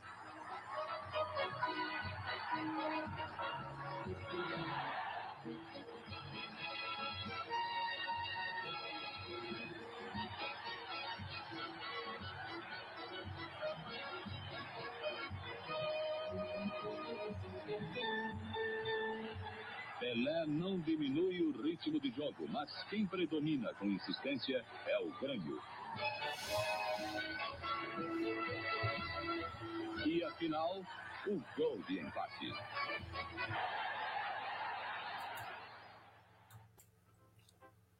Então, Rafa, ouvimos aí um pouquinho né, da, da história entre Alcindo, Grêmio e Santos, né? E essa musiquinha do canal 100 ela é maravilhosa, né? Daria para ficar ouvindo, daria para ficar ouvindo o dia inteiro que não cansa, né? E por falar nisso, vou dar um pequeno spoiler aqui, porque 2022 é ano de Copa do Mundo, né? E com a seleção brasileira, o Alcindo participou da Copa de 66, né? E pelo Screte Canarinho, ele fez sete jogos, né? Com quatro vitórias, dois empates e uma derrota, e marcou um gol. E sua companhia de ataque foi o Tostão, né? Outro craque brasileiro. E o spoiler que eu vou dar é o seguinte: a gente vai ter aí em algum momento um episódio falando de Copa do Mundo. né? Tu já sabe qual é o, o conteúdo que vai ter nesse episódio, Uhum. mas a gente vai deixar meio no ar, assim, o que, que o Grêmio tem a ver com Copa do Mundo, hein? Isso aí fica no ar, né? Ah, o Alcindo pelo Grêmio ele conquistou cinco títulos gaúchos entre 64 e 68. E em 77 ele voltou ao tricolor para a conquista histórica de 77, claro, né? Apenas uma aspa aqui. Para um Grenal em 1964 que o Grêmio venceu por 3 a 0 com três gols do Alcindo no seu primeiro clássico. E vamos mais uma vez ouvir o Dyson Santana que conta sobre esse fato no canal da Rádio Pachola. Mas naquele ano o Grêmio emprestou Alcindo para o Rio Grande para o Alcindo pegar experiência. No Rio Grande ele foi o destaque no Gauchão de 63, onde ele foi o goleador e o Rio Grande ficou na quinta colocação. Até hoje o pessoal do Rio Grande comemora essa campanha. Aí sim, em 64 o Alcindo vai para o Grêmio e no seu primeiro Grenal, só para não deixar assim para sem branco, viu, Gabriel? Seu primeiro Grenal, Grêmio 3 a 0 ele fez os três gols, mostrando a que veio. Barbaridade. 1964. 3 a 0 um Grenal amistoso. Que, que estreia, primeiro Grenal dele, Dai. Exatamente. Jogou com dois pés direitos nessa partida. Exato. E aí o ano vai rolando, chega a final do Gauchão de 64, último jogo no Olímpico lotado. O Grêmio jogando pelo empate, era pontos corridos. 3 a 0 pro Grêmio, Alcindo faz dois golaços. Um torcedor morreu na arquibancada, na emoção. E o fato curioso, o filho do torcedor foi ao vestiário na comemoração, diz Alcindo, pelo amor de Deus, vai no enterro do meu pai, porque ele morreu com teu, com teu gol ali, vibrando Que com o Grêmio. loucura, E o Alcindo teve que atender o filho desse torcedor que veio a falecer. Então, 64, Alcindo arrebenta. Vem em 65, Grêmio campeão invicto. Alcindo marca mais de 50 gols na temporada, decide os dois grenais. Mais de 50 gols numa temporada. Numa temporada, decide os dois grenais, 51 gols na temporada. 51 gols. Que loucura. Decide os dois grenais. Veja bem, decide os dois grenais. E, e tritura o Palmeiras num 5x1 no Olímpico pela Praça Brasil. Que histórias essas do Alcindo, né? Então, o homem gostava de um golzinho, né? Muito, bastante. Que bom, que bom 51. que gostava, né? 51 gols numa temporada não é para qualquer um, né? E hoje a gente vê que isso é privilégio de Cristiano Ronaldo, de Messi, de Lewandowski. Imagina se a gente tivesse toda a estrutura de televisão, as 412 câmeras naquela época, né? Seria uma coisa incrível, né? Teríamos muitos registros que hoje são feitos por áudios, por histórias, por livros, por reportagens. A gente poderia ter tudo isso em vídeo, né? Mas cada coisa tem seu tempo, cada história a sua maneira de ser contada, né? Exatamente. E por falar em história, Rafa, em 2016, o Alcindo esteve no Estúdio B, programa do Silvio Benfica na Rádio Gaúcha, né, onde ele comentou sobre vários assuntos. E a gente separou um trecho que ele fala sobre a vitória do Grêmio sobre a União Soviética em 66.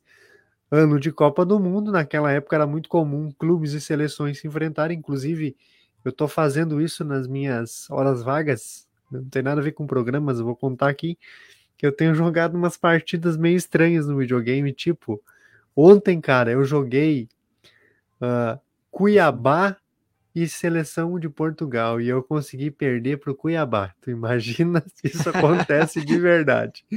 Hã? Tu me deu uma ideia para fazer depois da noite ali agora.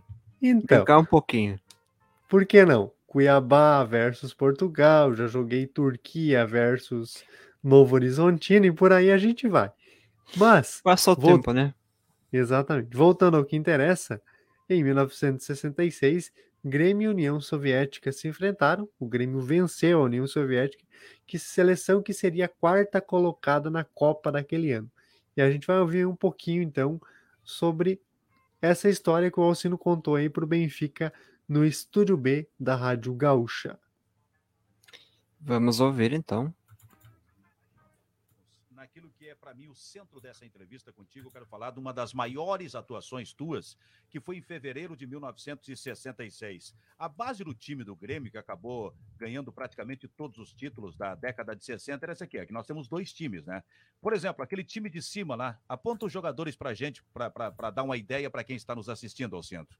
Bom, é o Arlindo, Everaldo, Cléo, Ariercílio, o Altemir, o Áureo, o Babá, o João, eu, Sérgio Lopes e o Volmir. Muito Essa é a bem. equipe de cima. Esse é um, um dos grandes times do Grêmio. Depois aqui já Exatamente. tem um time aqui um pouco mais renovado, onde aparece o Isso. Everaldo, por exemplo, que foi campeão mundial. Isso, mais jovem, com o Everaldo, Espinosa, o Jadir. Jadir, a- Áureo, Ariercílio, Alberto, Hélio Pires, o Joãozinho, eu, o Sérgio, Sérgio, Lopes, Lopes, e o Volmir. Bom, mesclados, de certa forma, essa aí era a base do time que jogou em 1966 esse amistoso diante da União Soviética, que alguns meses depois foi para a Copa do Mundo da Inglaterra, aquela União Soviética, e acabou ficando em quarto lugar. Quer dizer, era um time realmente muito forte.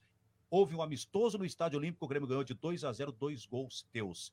Tu lembra dos teus dois gols contra a União Soviética? Lembro, Como é que lembro foi? bem. O primeiro foi é, é, no gol é, da Cascatinha, Cascatinha. um lateral. Acho que o Altemir deu um, um, um lateral, o lateral deles escorregou. Aí eu peguei a bola, driblei mais um, entrei na área e fiz o gol.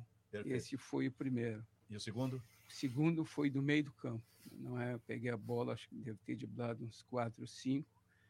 Ali também fui facilitado pelos jogadores que eles iam abrindo, entendeu? E me deixaram um corredor. Também na goleira da, da Cascatinha? Também goleiro da Cascatinha. Então, os jogadores me facilitaram e tive muita sorte. Fui um pouco fominha também, reconheço, mas tive muita sorte porque eh, dificilmente eh, uma seleção não é, eh, vinha jogar no Brasil.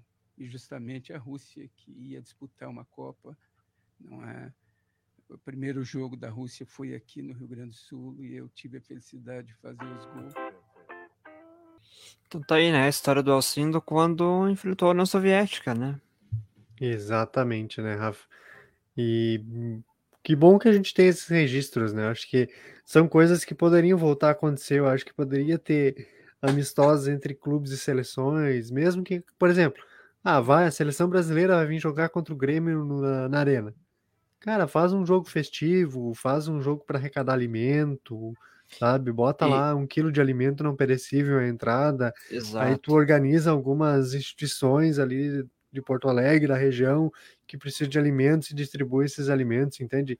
Ah, são coisas simples que o modelo de futebol que a gente aplica hoje não permite mais, sabe? Isso é um Exatamente. erro tremendo. Com certeza. E funcionaria muito bem, né? Ah, ali algo em prol de um, de um bem maior, né? Daria muito certo. Só não é feito mesmo, eu acho que por falta de. Falta, de- vamos falar bem a verdade, por falta de vontade. Não, é falta de vontade, porque condições para fazer tem, só que hoje a gente vive uma elitização tão grande que se tirou o principal ingrediente do futebol, que é o torcedor, sabe? Hoje Com cada vez certeza. menos, cada vez menos gente nos estádios, porque hoje para te assistir um jogo de Campeonato Gaúcho ou de Série B, tu não vai gastar menos que 300 reais, porque tem deslocamento, tem ingresso, tem alimentação, tem não sei o que, não sei o que que tem que pagar, e aí cada vez menos gente nos estádios, né? E isso é escolha. Exatamente. Mas agora, né, voltando aqui falando do Alcindo, né, vamos de gol. Vamos reproduzir agora um gol do Alcindo na Taça Brasil de 1967, no qual o Grêmio venceu o Palmeiras por 2 a 1 no dia 6 de dezembro, no Estádio Olímpico, com gols dele, Alcindo e do Joãozinho. O áudio é da Rádio Guaíba. Apesar dos ruídos, vale o registro histórico, com a narração de Pedro Carneiro Pereira e, as repor- as reportagens de Lauro Quadros e Lazer Martins. César para Zequinha, Zequinha pela intermediária, bate ao lado para Ademir. Para entra e corta Áureo, Áureo para Cleo, Cleo na meia direita para João, com a bola. João tem Babá, bola para o ponteiro, vai chegar ao lado da grande área, marcado por Ferrari, vai tentar livrar-se da marcação de Ferrari, ainda Babá procurando o caminho da linha de fundo, cruzou a bola, golpeou de cabeça, Alcino, gol! Gol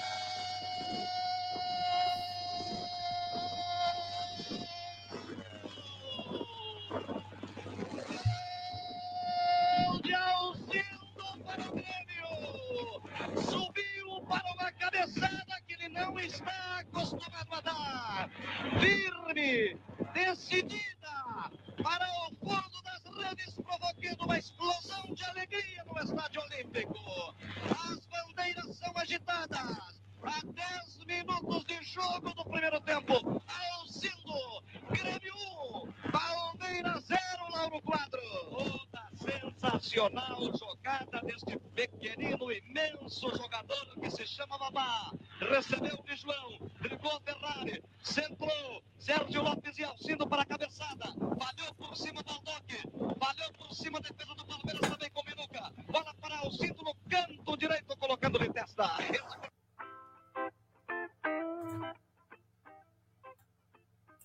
E como é bom ouvir esses áudios antigos, Rafa. Eu coloquei esse áudio no roteiro, mesmo tendo esses ruídos, por, por motivos que a gente já explicou aqui no começo do episódio, mas ah, pela força do registro histórico. Eu acho que quem gosta de história releva esses detalhes técnicos, porque esse registro é raríssimo. Assim, eu tive a sorte de Exato. encontrar esse, esse áudio, então ah, ouvi Lauro Quadros, que recentemente aí eh, pude ver uma entrevista dele que continua com a mesma voz, é impressionante. Né? Lazer Martins, hoje que é senador da República, então são muitas histórias aí num, num áudio só, né? Exatamente, com certeza. E Rafa, o Alcindo, como comentamos ali no começo, ele nos deixou no dia 27 de agosto de 2016, né, por conta de uma complicação do diabetes. E a Grêmio TV homenageou ele postando no YouTube um trecho do programa Azul, Preto e Branco número 22. No trecho ele fala sobre sua carreira no Grêmio, parceria com o Pelé e, claro, o clássico que ele tanto amava, o clássico Grenal. Foi cercada de amizade, cercada de, de, de coisas boas. Só tenho e guardo recordações boas do Grêmio, até porque ganhamos muita coisa. plantel poderoso, no qual eu me integrei, fiz parte desse plantel. Então, só tenho que relembrar e falar coisas boas que aconteceu comigo aqui no Grêmio, né? nosso Olímpico, que hoje agora já estamos na arena. Olha, é uma recordação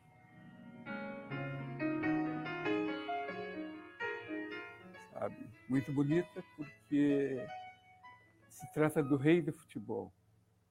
E para mim, a satisfação é maior rever essa foto porque eu fui para o Santos a pedido do Pelé.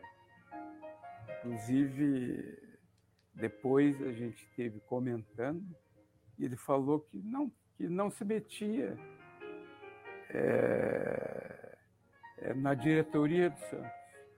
Mas comigo, até porque a gente jogou em 66 nessa foto. Então, em 71, ele pediu que me contratasse. Então, ótimo. Então, ele disse que foi a primeira vez na vida que ele fez isso aí. Nunca a influência dele deixou, digamos, é, é, extrapolar, no caso, pedir para contratar um jogador. Então, satisfação muito grande que eu tive de ver essa foto com ele. Olha,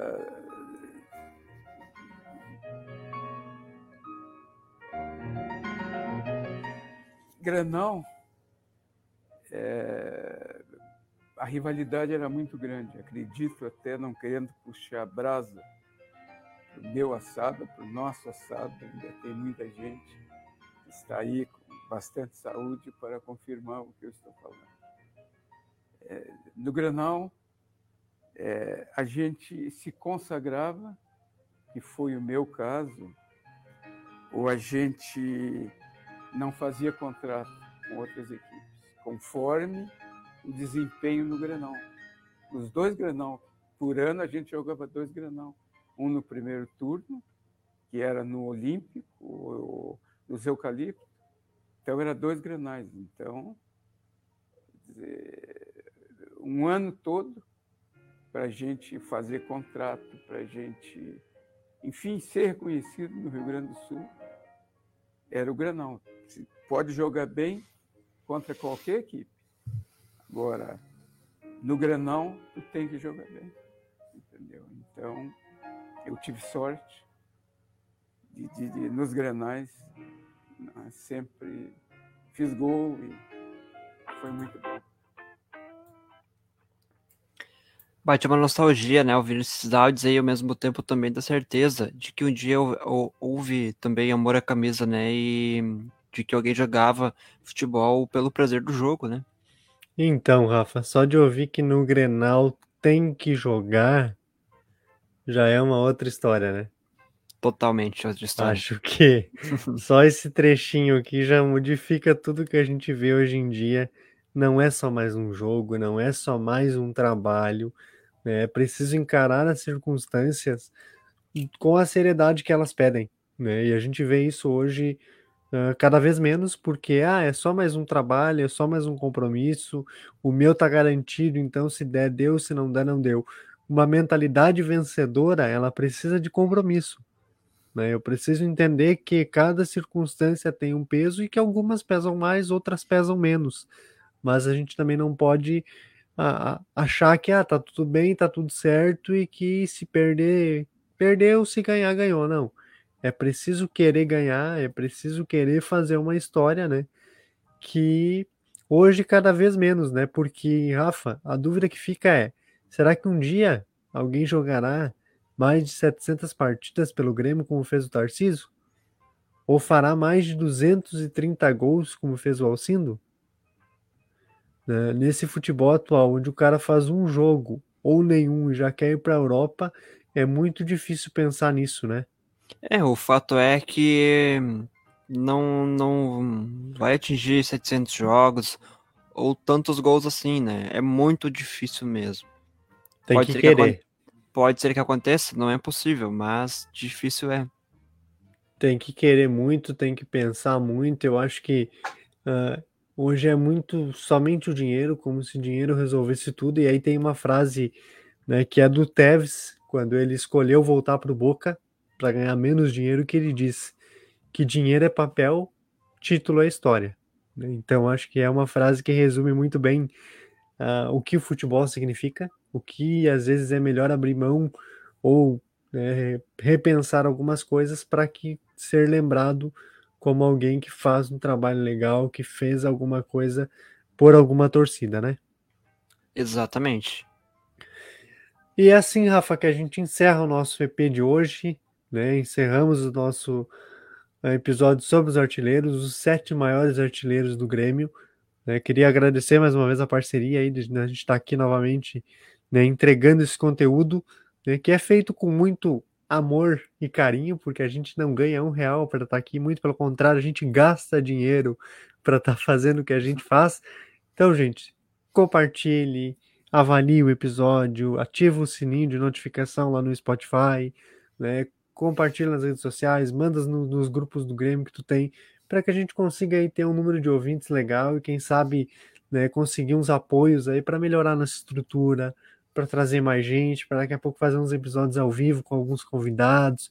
Então nos ajude aí a fazer esse trabalho legal que não nos rende dinheiro, mas nos rende alegria. A gente conversava essa semana, né, eu particularmente tive uma semana um pouco difícil aí com um processo que eu estava participando e conversando com o Rafa, a gente chegou no consenso que esse momento aqui está sendo uma das poucas alegrias que a gente está tendo ultimamente, então que uh, o, vocês ouvirem, compartilharem, deixarem um comentáriozinho lá nas redes sociais nos ajuda bastante a Exato. prosseguir com esse trabalho e continuar aqui pelo menos uma vez por mês, levando um conteúdo legal para que a gente consiga, né, também fazer nosso papel aqui um pouquinho dessa história, que é contar um pouco da história mesmo. A gente olha muito mais para trás do que para frente, porque a gente dá muito valor ao que foi construído. Tem muita coisa boa sendo construída hoje.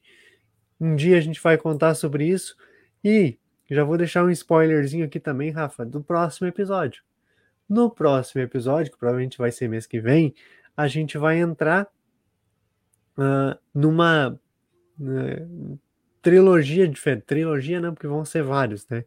Mas numa uh, pegada diferente aqui, porque a gente vai começar a falar de alguns ídolos. E a gente vai começar com camisa 10, né? Bem importante, porque foram, foram as redes sociais que trouxeram ele para o episódio. Então, fiquem ligados aí que logo vem um episódio muito legal aqui.